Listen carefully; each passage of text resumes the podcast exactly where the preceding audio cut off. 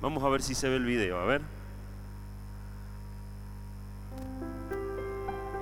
Bonjour mon ami. Belle surprise. Je savais pas qu'il y avait ça dedans. Pode tocar? C'est bien, c'est bien. La, belle- la plus belle découpe. Y la más especial también. Increíble. Es único porque es la Copa del Mundo. C'est la compétition du football. Milhão, milhão de personas a Warsaw como era tocá-la. Então, esse que. Es algo muy, interesante. Porque Messi no la tocó la Copa del Mundo, no la quiso tocar porque sabía que no era ella. Sí la miraba y vos viste cómo la miraba. Era su sueño. Era su sueño poder llegar a tener esa copa. Como dijimos la otra vez, él decía yo intercambio todos mis balones de oro por esa sola copa. Y él soñaba con eso. Y lo pusieron en ese video y yo le dije a mi esposa, mirá el video. Messi, si no me equivoco, es uno de los únicos que no la quiere tocar, porque no es de él. ¿Sí? Hasta que llegó el momento Turi sabía que iba a suceder. de la premiación. Es el único argentino que hasta ahora no lloró. No, pero la, la Pilar Uruguay ya tuvo en el futuro. Y fíjense lo que hace. No, no, no, no, me vuelvo loco. Me vuelvo loco. Hasta que por fin la gana. Y en ese momento ya no se detiene más.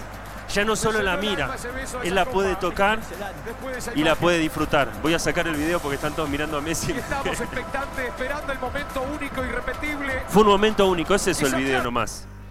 Ese momento nadie se lo esperaba. Nadie, nadie se lo esperaba. Todos pensábamos que iba a pasar por al lado de ese trofeo, por el cual él luchó, les puedo decir toda la vida, porque en la entrevista de chiquito él dice que su sueño es ganarla. Siempre había soñado con eso. Y apenas la ganó, apenas tuvo la oportunidad, quiso ir y agarrarla, besarla, tocarla, como nunca lo había hecho, nunca lo había hecho. Por eso, Primera Corintios, vamos a leer algunos versículos de Primera Corintios capítulo 9. Si tenés Biblia lo puedes buscar, si tenés celular también lo podés buscar. Dice así, ¿no sabéis que los que corren en el estadio, todos a la verdad corren? Pero uno solo se lleva el premio. Corred de tal manera que lo obtengáis. Y esto habla de tener un objetivo claro en la vida. ¿Con qué soñás? Te decía, este versículo no significa que todos nosotros vamos a correr sí, en la tierra, en, este mundo, en la vida cristiana y uno solo se va a llevar el premio. No, no, no significa vos correr porque vos tenés ese premio listo para vos. Eso con lo que soñás, lo tenés listo para vos. Bueno, corre y viví la vida de una forma que lo obtengas. Que lo obtengas. Es lo que te está diciendo el Señor. Vos sos el dueño de tu vida, sos el dueño de tus decisiones, el dueño de todo lo que vas a hacer en el futuro. Y recordá, no sos el resultado de tus intenciones, sos el resultado de tus decisiones. Si mañana no llegas a ser el hombre y la mujer que soñás ser, el único responsable sos vos. No importa las intenciones que tengas o los sueños que tengas, lo importante es cada paso que das cada día para llegar a eso. Por eso, ¿cuál es tu meta en la vida?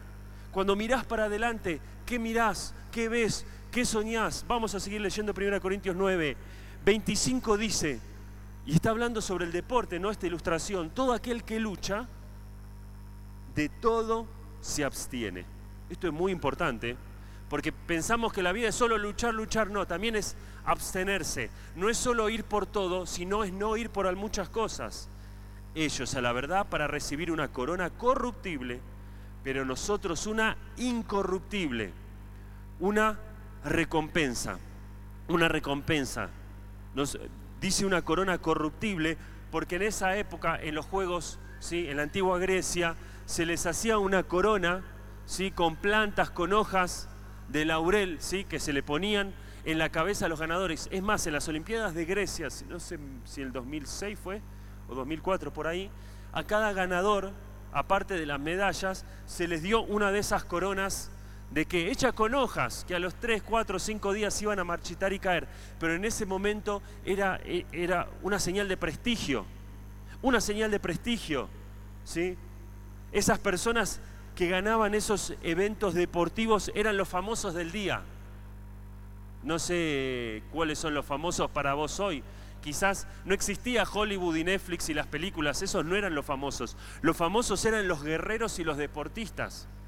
Es más, se dice que cuando un deportista ganaba una competencia en las Olimpiadas en la antigüedad, en esta época, cuando volvían a su pueblo eran recibidos como héroe. Inclusive ellos ya no pagaban impuestos durante ese año y en muchos casos de por vida.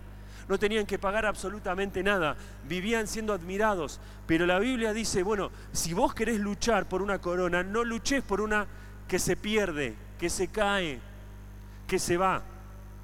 ¿Por qué luchás en la vida? Siempre uso este ejemplo. Cuenta la historia que un pastor, un misionero pastor, fue a una ciudad a predicar. Una ciudad a predicar. Y que ese pastor fue en avión y, el avión perdió su valija. Entonces cuando llegó a, esa ciudad, a la iglesia, no tenía que ponerse esa noche para, para predicar y tenía que usar un traje. Y lo llevaron a una casa de segunda selección de, cosas usadas para que se compre un traje barato, porque al otro día le llegaba la valija. Y dice que el pastor fue a ver ahí un círculo donde había trajes y estaban nuevos y se probó uno y le quedó perfecto. Y cuando lo fue a pagar a la caja, la señorita que lo atendió le dijo, mire señor, quiero avisarle algo, estos trajes son nuevos, nunca han sido usados, nunca han sido utilizados. Pero le quiero decir algo, estos son trajes que se han hecho para una casa funeraria para ponérselo a los muertos. Pero como todo buen pastor, que no le importa nada, ¿no? Mientras sea barato se lo pone, el pastor dijo, si es para una noche, es baratísimo, yo me lo pongo. Y se lo puso el traje. Esa noche se preparó, se bañó, se perfumó, se puso su traje. Y cuando agarró su billetera y sus llaves para ponérselo en el bolsillo del traje, ¿sabés qué se dio cuenta? Que el traje no tiene bolsillos. Porque ¿para qué van a hacer un traje para una persona que está muerta en una funeraria y le van a poner bolsillos? Los trajes de la funeraria no tienen bolsillos. Porque no te llevas con nada contigo cuando mueras. No te llevas nada por lo que luchaste, por ese auto, por ese trabajo, por esa casa. No te la llevas contigo. No te la llevas. Hay solo dos cosas que son eternas, la palabra de Dios y las almas de los hombres. ¿Por qué estás luchando? ¿Por qué estás peleando en la vida? y dice, de todo se abstiene. Hay que abstenerse en la vida de un montón de cosas. Por eso es necesario que en este tiempo fuera empecemos a pensar cuáles son las cosas que no me dejan crecer, que no me dejan luchar. Quiero que pienses, para algunos de ustedes puede ser la tecnología, para algunos de ustedes puede ser un noviazgo desordenado, una relación que todavía no ha llegado a noviazgo pero está desordenada. No solo no es el tiempo, si la Biblia dice que no despiertes el amor hasta que quiera, no, estás apurando una relación y no es el tiempo, no sé. Quizás tienes demasiado amor por el dinero. El problema no es el, el dinero, el problema es cuando tienes demasiado amor por el dinero. Ese es el problema. No sé cuáles son las cosas que te impiden crecer. Pero quiero decirte algo, quizás hay cosas que te están impidiendo crecer y no te das cuenta. Y acá está el problema. Porque dice la Biblia que el diablo que es, es, un maestro del engaño, es un engañador. Si alguien te está engañando, es engaño porque no te das cuenta, porque si te dieras cuenta lo que está haciendo el diablo, no sería engaño. Y el diablo es tan astuto que te está haciendo vivir cosas y hacer cosas que todavía no te das cuenta que están mal, te lo quiero decir. Por eso es importante dos cosas, su palabra en tu vida cada día, cada mañana, la hora silenciosa que tienen ustedes, pero también es importante otra cosa, la iglesia, la iglesia local, que te congregues. Uno no se congrega para ir al cielo, uno se congrega para qué? Para estar rodeado de personas que te van a ayudar a ser un mejor hijo, una mejor hija de Dios, alabar a Dios, ¿sí? A través de las canciones, a través del servicio. La iglesia es muy importante. Los siervos de Dios que está poniendo alrededor tuyo son muy importantes y necesitas escuchar. Yo sé que con 14, 15 años sabes todo. Con 16 años nadie te tiene que decir nada, ¿no? Ya sabes todo. Eso es, es algo muy común. Llegás a los 14, 15 y dices, no, ¿qué me venís a mí a corregir? Yo sé todo. No, te, digo, no sabes todo. Te, te, doy un ejemplo. Yo jugué al fútbol, ¿sí? Ahí en un club. Nunca fui bueno. Yo le pegaba al que se me cruzaba, hasta los de mi equipo. Y por eso me ponían, porque yo le pegaba todo, nunca hice buena jugada, ni gambetas, nada. Pero le pegaba todo, entonces era el número dos del equipo. ¿sí? Y recuerdo después de varios partidos, volvíamos al vestuario a cambiarnos Todos los jugadores nos íbamos a sacar los botines, las medias, nos cambiábamos y pasaba algo. Entraba el entrenador y era muy gracioso, siempre pasaba lo mismo. Estábamos cambiando un calor, acá es fresquito, acá es lindo el clima. Allá donde vivo yo, en verano hay 36 grados con 100 por- 90%, 100% humedad que te derretís. Los que estuvieron en monte en verano saben lo que es el calor en verano en monte. Es bravísimo. Mucha humedad. Un olor había dentro de ese vestuario. ¡Puf! Allá decimos un tufo. Un tufo había. Eh, el aire lo cortabas con un cuchillo. Espeso, espeso el aire. Apenas podías respirar. Pero ¿qué pasaba? Nosotros no nos dábamos cuenta. Porque nosotros traíamos el olor después de jugar un partido entero. Pero entraba el, técnico y, siempre hacía lo mismo. Hacía, ¡po, muchacho! ¡Puf! ¡Puf! Entraba y abría las puertas, abría las ventanas. Muchachos, ¡po! y hacía así siempre. ¿Sabes qué? Nosotros no nos dábamos cuenta del olor. Nos dábamos cuenta del olor cuando alguien venía de afuera y olía. Y abría las ventanas y entraba el aire fresco y uno hacía, ah, tenía razón, está entrando el aire fresco, ah, había un olor acá adentro.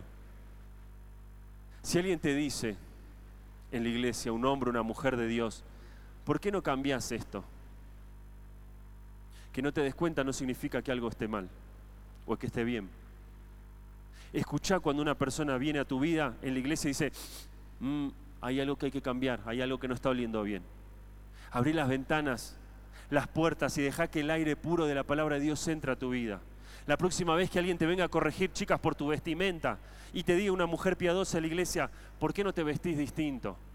Muchachos, cada vez que venga un hombre de Dios y te diga, ¿por qué no hablas distinto, usás otro vocabulario? Cuando venga un líder y te diga, mira, esa relación no te está conveniendo. Porque en vez de, de elevarte, de ayudarte y hacerte una mejor persona, no te está haciendo mejor. Chicas, tengan cuidado. Ese muchacho que quizás no te está haciendo bien compartir con él, porque te quiere para él. Una cosa es amar, es dar. Querer es querer para mí. Y ese muchacho te quiere para él.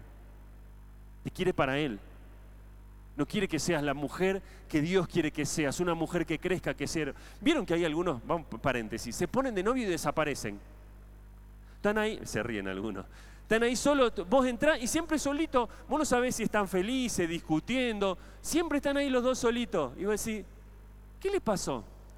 Un noviazgo, una relación, es una persona bíblica, es una persona que te, te hace una mejor persona porque estás con ella, porque te acerca a Dios, porque te presenta perfecto a Dios, porque busca que sirvas a Dios mejor.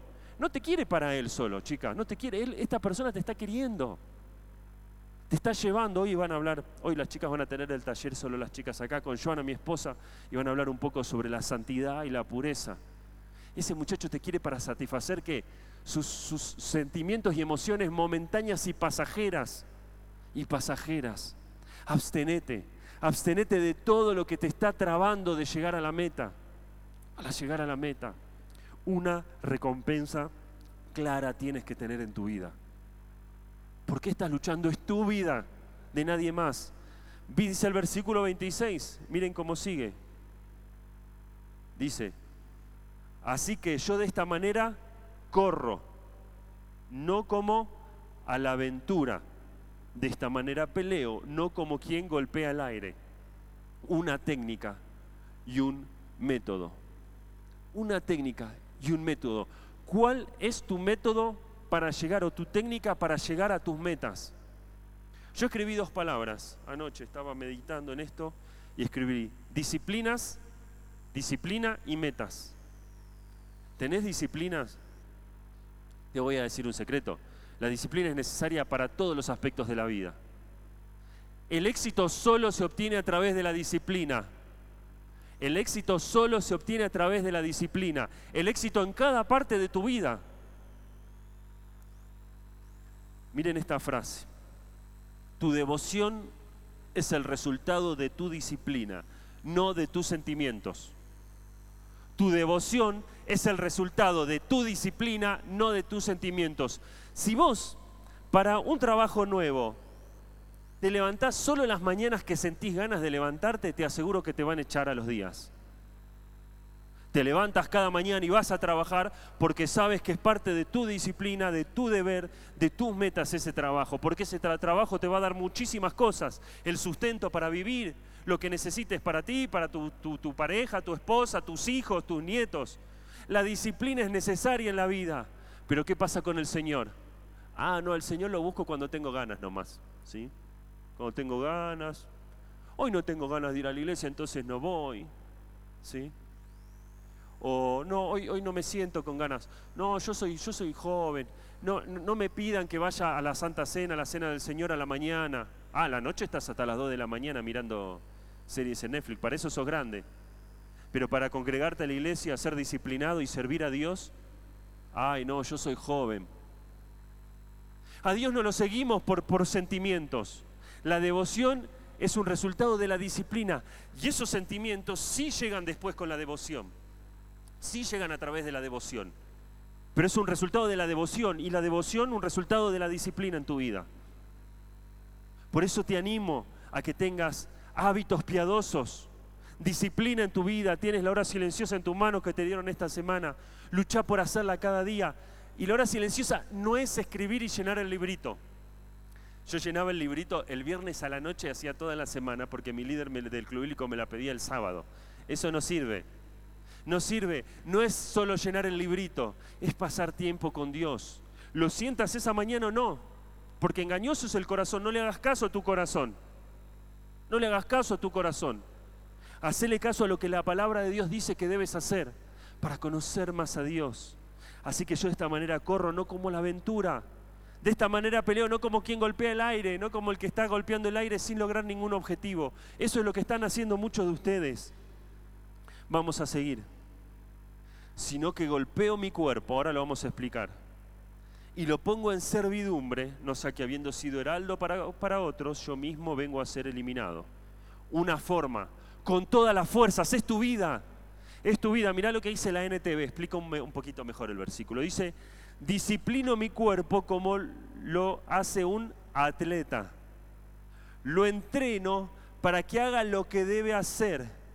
De lo contrario, temo que después de predicarles a otros, yo mismo quede que descalificado. ¿Sí? El que piensa que está, que está firme, mire que no caiga. No es como pensás que estás, es como realmente estás en tu diario vivir con Cristo, en tu relación con Dios. Y es muy importante este versículo. A ver, el cristiano no corre la carrera para llegar al cielo. El cristiano corre porque ya ha sido salvo por gracia. Mira lo que dice este párrafo. Solo los ciudadanos griegos, mi hijo me dice, ¿por qué pones siempre a Goofy? Y porque me gusta Goofy. Y hay unos dibujitos de Goofy de las Olimpiadas que están buenísimos. Bueno, solo los ciudadanos griegos podían participar de los juegos. Y ellos debían obedecer las reglas en el entrenamiento como en los juegos. Ellos deberían obedecer. Vos no corres para llegar a ser. Vos corres porque sos en la vida cristiana. Y así como los juegos eran exclusivos para los griegos, esta carrera es exclusiva para los hijos de Dios. Y vos que ya conoces a Cristo, ya lo tienes en tu corazón, tenés este privilegio de vivir con este, este gozo, de participar de esto que es hermoso. Mira esto, compara el premio que se echa a perder de los deportistas, ¿querés entonces ser una corona de olivo? Con uno que dura para siempre, que es vivir la eternidad con nuestro Señor. Muchos luchan por eso temporal. Como dije, por ese auto, por ese trabajo. No digo que tener un auto, un trabajo, una casa esté mal. No, está muy bien. Todo sea para la gloria del Señor. Todo debe ser para la gloria del Señor. Todo lo que buscas y luchas. ¿Para qué estudias? ¿Para un diploma? ¿O para que eso sea una plataforma para servir al Señor? Los diplomas no me importan. No me importan. Estudio porque siempre digo lo mismo y yo les expliqué. Estudio mucho porque no soy disciplinado. Entonces no le hago caso a mis sentimientos y me vivo anotando en cursos o en carreras o en maestrías a esta altura ya. Y todos me dicen, ¿otra maestría? Y sí, porque no soy disciplinado. Y si no me meto en esa estructura, a veces me empiezo a pinchar. No sé si te pasa, los que somos dispersos nos pasa eso. ¿sí? Agradecer a Dios si no sos como, como yo, que, que, te podés concentrar durante mucho tiempo. Yo soy muy disperso, entonces necesito que las estructuras, por eso entreno mi cuerpo, porque lucho por algo que no, que no es temporal, Quiero luchar por lo que es eterno, las almas de los hombres. Golpear y dominar, ¿vieron ese versículo que decía golpeo mi cuerpo, el 27, y lo pongo en servidumbre? El cuerpo se refiere aquí al castigo que nuestros cuerpos sufren cuando los sometemos a un gran esfuerzo, lo cual lo saben bien quienes practicaron algún deporte con cierta seriedad. Algunos de ustedes los otros días dijeron que practicaron deportes y han ganado competencias. ¿Recuerdas cómo te sentías en el momento que terminaste de jugar o participar de esa competencia? Como yo digo, cuando jugaba en este club, que hacía mucho calor, ¿sí? yo era flaco, livianito, corría mucho, terminaba el partido y estaba exhausto. Me acuerdo, me tiraba así con la ropa desde fútbol tirado en el piso y hasta me costaba respirar. ¿Por qué? Porque el partido había sido tan intenso. No sé si sentiste eso alguna vez quiero decirte algo. A los del SED, a los del SED que están trabajando este verano, no hay nada más lindo que estar cansado después de servir a Dios. Y yo aprendí eso, eso me lo enseñó una persona, un pastor. Me dijo, ¿sabes cuál es la sensación más linda que puedes tener en la vida? No dar más, no dar más físicamente y estar caído físicamente porque serviste a Dios. Y eso que, para muchos es un problema, no, estoy cansado, no voy a ir a la iglesia hoy. No, estoy cansado, no voy a visitar a los hermanos. No, ¿cómo vamos a salir? Estudié mucho, me voy a quedar en casa. Es al revés, mi hermano. Es al revés. La satisfacción viene cuando estás agotado físicamente por servir a Dios y de eso habla este versículo. Golpear y dominar el cuerpo significa dar todo lo que tengo para el Señor, para el servicio del Señor. Dar lo mejor que tengo, todo lo que soy, todo lo que tengo, todo lo que espero ser, Señor, es tuyo. Lo voy a dar todo para tu servicio. Lo voy a dar todo para qué. ¿Recordás? Vos fuiste creado para traerle gloria. Lo voy a dar todo para tu gloria. Con la edad que tengas, 14, 15, 16 años, lo que sea que tengas. Mira este versículo, habla de mirar para adelante. Filipenses 3. Vamos a leer ahora. No que lo haya alcanzado, porque vos me decís, bueno, pero yo no soy así. Hay una frase que siempre yo decía, yo soy un ratón. Y mi papá me decía, Dios usa los ratones. Y pero yo no, no, no, no soy muy inteligente. Bueno, Dios te, te, quiere usar. Yo no era ni el más inteligente, ni el, ni el más vivo. Yo lo único que hacía era lío. Siempre di problemas en la vida a mis padres. Ahora cuando mis hijos me hacen cosas, mi papá se ríe. Todo lo que conocen a mi papá me dice, ah, esa es la, esa es la venganza, a mí es la venganza, dice el Señor, dice mi, viejo. Ahora toma, todo lo que me hiciste, toma, te lo hacen tus hijos. Y es verdad. los que conocen a mi hermano, mi hermano es un santo. Dicen mis padres que le tuvieron que dar con la, la chancla, la paleta una sola vez en la vida, nunca más. A mí hasta los 21 mi papá me tiraba con lo que encontraba en la casa. Me decía, yo en vez de leerte la Biblia te la tengo que romper por la cabeza. Tenía una Biblia Rairi, esa grandota, mi papá, pa. Y sí, me lo merecía, me lo merecía. los tres años, no, los cuatro, me echaron del jardín de infantes por romperle el tabique a un compañerito. O sea, no es que te estoy diciendo que me portaba mal, que comía cereales o caramelos, no, no. Eh, brava la venía la situación. Entonces llegó un momento en mi vida donde yo decía, yo vivo causando problemas, Dios no me puede usar a mí. Y mi papá me decía, pero Dios usa los ratones, decía. Vos sos un ratón, Dios usa los ratones. Y aprendí que sí, que Dios me podía usar. Y aprendí que en vez de hacer problemas para un lado, podía hacer problemas, seguir haciendo problemas, pero para otro. Podía meterme en lugares que quizás el otro no se animaba. Recién hablábamos con, allá con el hermano. Meterte en lugares donde los demás no se animan. Vamos a hacer problemas. Hacer problemas. ¿Sos problemático? Bien, Dios te quiere usar y quieres que esos problemas que hagas los uses para su gloria, porque te vas a animar a hacer cosas que los demás no se animan. Y eso es lo hermoso de la obra de Dios. No que lo haya alcanzado, no es que yo pueda por mis medios hacerlo, ni que ya sea perfecto, estamos todos lejos de ser perfectos, sino que prosigo, dice, por ver si logro hacer aquello por lo cual fui también nacido por Cristo Jesús. Jesús te puso en esta competencia, Jesús te puso en esta carrera, porque cree en vos, cree en vos. Hermanos, yo mismo no pretendo haberlo ya alcanzado, pero una cosa hago, olvidando ciertamente lo que queda atrás y extendiéndome a lo que está delante. Olvidá, deja el pasado de una vez. A Dios no le importa tu pasado, le importa tu presente y tu futuro. Prosigo a la meta, al premio del supremo llamamiento de Dios en Cristo Jesús. Si el apóstol, o sea, el misionero más grande de la historia, dice que él no lo había alcanzado, ¿cuánto más nosotros debemos proseguir a la meta? ¿Cuáles son tus disciplinas nuevas que vas a tomar? ¿Qué decisiones vas a tomar esta semana? Muchos de ustedes les va a pasar esto. Van a volver a casa la semana que viene y se van a pinchar, se van a caer. Van a volver con las mismas amistades, vas a volver quizás con tus padres que son difíciles, a tu trabajo, a tu escuela, a tus estudios y se van a pinchar. ¿Por qué? Porque no tomaste las decisiones de qué disciplinas. Por ejemplo, voy a hacer la hora silenciosa cada día. Voy a orar cada día y pasar tiempo con Dios en oración. Te voy a dar un secreto de la oración, algo que aprendí. Estaba hace unos años con un, hombre, Jason, de Dare to Share Ministry, sí, los que conocen lo Dare to Share, y él me dijo, ¿cuáles son los pesos de tu corazón? Yo dije, pesos, y el ministerio futuro. Dice, sí, pero ¿qué cosas amas en la vida? Y mi esposa y mis hijos. Me dice, bueno, ¿en qué horario del día oras por ella y por ellos? Y no, qué sé yo, yo oro el devocional y por ahí me acuerdo, por ahí no. Dice, entonces no son, son pesos. Entonces no son los pesos de tu corazón. Y me enseñó algo él. Tomó su celular y puso su, su eh, alarma, ¿sí? Y por ejemplo, yo acá tengo el mío y tengo varias alarmas puestas. Y él dijo, si tienes peso, tienes que llevarlo delante de Dios. Eso es la oración. Decir, Dios, esto es lo que amo, estos son mis pesos, lo pongo en tus manos. Y él tenía un horario para cada día de acuerdo a los miembros de su familia. En un momento del día sonaba su celular y le hacía acordar orar por su esposa y distintos horarios para sus hijos. Y, es algo hermoso, aprendí a hacerlo. Por ejemplo, pones la fecha del nacimiento de, a los que son casados o casadas, de tu esposo o esposa en el celular.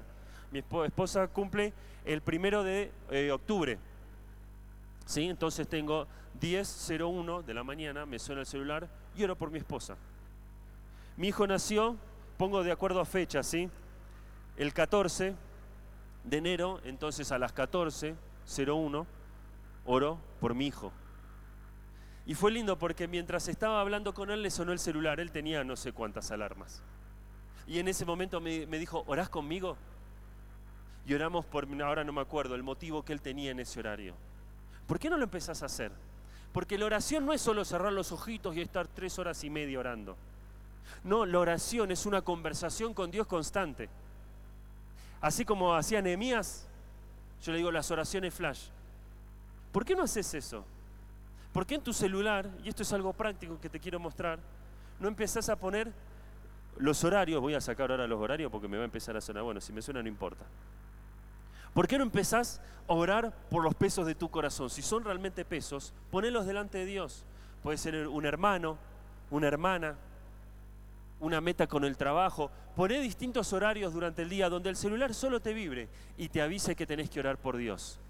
Es eso no mismo pretendo haberlo ya alcanzado, por una cosa hago caso, olvidando ciertamente lo que queda atrás, extendiéndome a lo que está delante. ¿sí? Extendiéndome. Y eso es lo hermoso. Hay un pasaje que 1 Pedro 1.3 que me encanta. Como le dije, hoy no voy a ser largo, ya vamos a ver unos, pasajes y terminamos. 1 Pedro 1.3, bendito el Dios y Padre de nuestro Señor Jesucristo, que según su grande misericordia nos hizo renacer para una esperanza viva por la resurrección de Jesucristo de los muertos. Por su resurrección es que tenemos esa esperanza. ¿Sí? La esperanza es la apropiación presente de una certeza futura. Es vivir hoy sabiendo que lo que va a pasar seguramente va a pasar, porque tenemos pruebas de que va a pasar. Y en segundo lugar, mira esto que me gustó. Esa esperanza es solo para esta vida. Esta esperanza es necesaria durante 80, 90, 100 años que vivas en la tierra. Pues cuando veamos al Señor no habrá más necesidad de la esperanza. Eso es hermoso. Me encantó pensar en esto. Cuando conozcas a Dios ya la esperanza no es necesaria cuando estemos en su presencia en la eternidad, porque vamos a estar con Él. Y la esperanza es saber que estamos con Él. Ese es el trofeo. Eso es lo que buscas. Mirá algunas cosas de la esperanza. ¿Sí? En 1 Pedro 1.3 dice, esa esperanza, en primer lugar, viva. La palabra viva significa soa en el original. Cuando nosotros pensamos en algo vivo, pensamos en un animalito, un ser humano, una florcita, ¿sí? Pero esta, esta palabra viva significa que es algo que es indestructible. Esta esperanza no perece, no se muere, es autoexistente, no depende de vos tener una esperanza en Cristo, depende de lo que Él hizo en la cruz por vos. Y es vivificadora, es lo que te mantiene cada día, cada mañana, esa esperanza. Por eso, mira la esperanza, ese es tu trofeo, porque en primer lugar es viva, dice la palabra de Dios. En segundo lugar, es gloriosa. Dice, porque también tenemos entrada por la fe a esta gracia en la cual estamos firmes y nos gloriamos en la esperanza de la gloria de Dios. Gloriate, disfruta de la vida cristiana. No hay nada más lindo que ser cristiano. Dios nunca se equivocó con nadie. Pregúntale a algún mayor en tu iglesia y pregúntale si alguna vez Dios se equivocó con ellos. Pregúntale a tu pastor, Dios, si Dios se equivocó con ellos. ¿Vos pensás que se va a equivocar con vos? ¿Vos pensás que sos la primera persona en la historia de la creación y de la humanidad con la cual Dios se va a equivocar? No, la esperanza de Dios es gloriosa. Es gloriosa, es gozosa. Dice, gozosos en la esperanza, sí, sufridos en la tribulación, constantes en la oración. Y no es fácil esta parte. No es fácil tener gozo, pero solo se puede tener cuando, que, cuando la oración es parte de tu vida aún en la tribulación. No está acá, Joana está con los chicos porque Antonella se despertó retarde, pero la mamá de Joana, mi suegra, le diagnosticaron cáncer en julio y después de seis meses el Señor se la llevó a su presencia. Seis meses. El cáncer fulminante. Y si no fuera por la esperanza que tenemos en Cristo, es imposible tener gozo. Es imposible tener gozo. Y te digo, nunca oramos tanto como familia cuando mi suegra pasó por esa prueba. Jamás. Teníamos un grupo de oración familiar y todos los días a las 10 de la noche, todos los familiares de todas las ramas de la familia caíamos de rodillas delante de Dios y orábamos porque se haga su voluntad. Y verla partir a mi suegra con gozo, con gozo, y nosotros también vivir con esa esperanza de que un día vamos a estar, vamos a estar con ella. Mi suegro siempre dice, el cielo cada vez está más lindo. El cielo cada vez está más lindo. Y esa es la esperanza que tenemos. Y podemos tener gozo. No sé cuál es la tribulación por la cual estás pasando, cuál es el problema que estás pasando. Puedes tener gozo, ¿por qué? Porque no miramos los problemas de 80, 90, 100 años. Miramos el gozo que vamos a tener en la eternidad, en la presencia de nuestro querido Señor. Es gozosa la esperanza, es justa pues nosotros por el Espíritu aguardamos por fe la esperanza de la justicia. Muchos de ustedes están sufriendo, a muchos de ustedes los han lastimado. No es justo lo que te han hecho. Quizás alguno de ustedes sufre bullying en su trabajo, en su escuela. Quizás alguno de ustedes ha sufrido abuso. Lo único que te hace seguir, ¿sabe qué es? La esperanza. Esa esperanza que esto va a pasar y va a haber una eternidad hermosa con Cristo pero también la esperanza, como te dije, de que Él es tu juez y Él es tu vengador. Deja todo en las manos de Dios, que Él se va a hacer cargo de esa persona que te ha lastimado. Una esperanza justa, una esperanza buena. Y el mismo Jesucristo, Señor nuestro y Dios nuestro Padre, el cual nos amó y nos dio consolación eterna y buena esperanza por gracia. ¿Qué es gracia? Cuando Dios te da cosas que vos no mereces y Él nos da tantas cosas que no merecemos y es buena. Y eso es que lo que te va a, consolar. Vamos a seguir, ya terminamos. Bienaventurada, aguardando la esperanza, bienaventurada, doblemente feliz y la manifestación gloriosa de nuestro gran Dios y Salvador Jesucristo, porque eso es lo que te da la felicidad. No te lo va a dar un auto, porque después va a querer otro mejor y otro mejor. Hoy no te lo va a dar el dinero porque siempre vas a querer más. Lo único que satisface la vida es la presencia de Dios. Es mejor. Y de la introducción de una mejor esperanza por la cual nos acercamos a Dios. Es mejor que todos. es mejor que todo, vamos a seguir, no voy a explicar eso, pero es purificadora. Y todo aquel que tiene esta esperanza en Él se purifica a sí mismo así como Él es puro. Eso, eso lo vimos ayer. El saber que fuiste creado por Dios para traerle gloria a Él. Sos lo que le trae gloria a Dios. El mundo dice que tenés que aparentar para encajar. No, no, no. A Dios lo amamos porque Él nos amó primero. Y eso es purificador. Te lleva cada día a tratar de ser como Él. Y en último lugar, es consoladora. Saber que nuestro Dios es el Dios de la esperanza. Saber que la esperanza no está en algo que quizás pase, en que quizás pase. Y el Dios de esperanza os llene de todo gozo y paz en el creer, para que abundéis en esperanza por el poder del Espíritu Santo. Mira esta frase. Así que no solo ante todo toda prueba hay que abrazar esta maravillosa esperanza, no solo en la prueba, pero también disfrutarla para vivir en victoria. Si no estás viviendo en victoria en tu vida cristiana, no es por falta de esperanza, no es por faltas de pruebas para mirar adelante y saber lo que viene, cuál es el premio, sino porque el enemigo principal sos vos. Y de eso vamos a hablar otro día. El enemigo principal sos vos. No ignorando los momentos difíciles, no digo que los ignores, no los tapes abajo de la alfombra, sino reconociendo que nuestro amado Salvador nos ha dado su provisión de esperanza para cada situación. Terminamos y vamos a orar, pero pensá en esto. En primer lugar, ¿cuáles son tus disciplinas?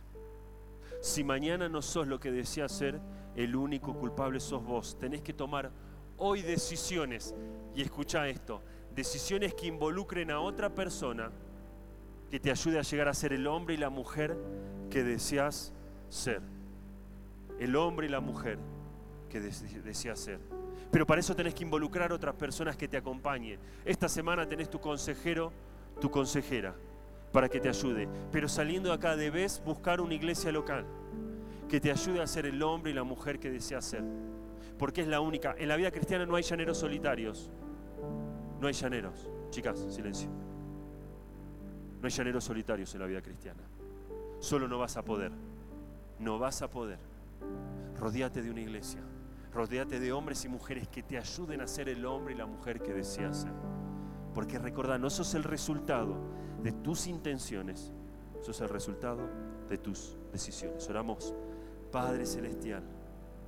Gracias porque todos aquellos que pusieron su fe en ti tienen una esperanza gloriosa, Señor. Tenemos esa esperanza de un día pasar no solo 80, 90 años, Señor, luchando con este mundo, sino un día poder disfrutar de las glorias del cielo, las glorias eternas. Sabemos que hay alguno que está acá sufriendo, Señor, que los ayude, Señor. A poner en tus manos lo que están pasando, Señor. Y aferrarse a la esperanza de Cristo, Señor. A la vida eterna, futura, gloriosa. Sabiendo que no nos llevamos nada con nosotros, sino la palabra de Dios y las almas de los hombres, Señor. Lo único que es eterno. Que este pueda ser un día, Señor, de poner metas, Señor. Que los jóvenes puedan hablar con sus consejeros y empezar a decidir poner metas en su vida. No guiarse por las emociones, sino que puedan tener una vida de devoción, de devoción, debido a que tomaron decisiones firmes, Señor, con disciplina. Bendice a cada uno. Gracias por esta hermosa mañana y este día. Oramos en el nombre del Señor Jesús. Amén. Muy bien.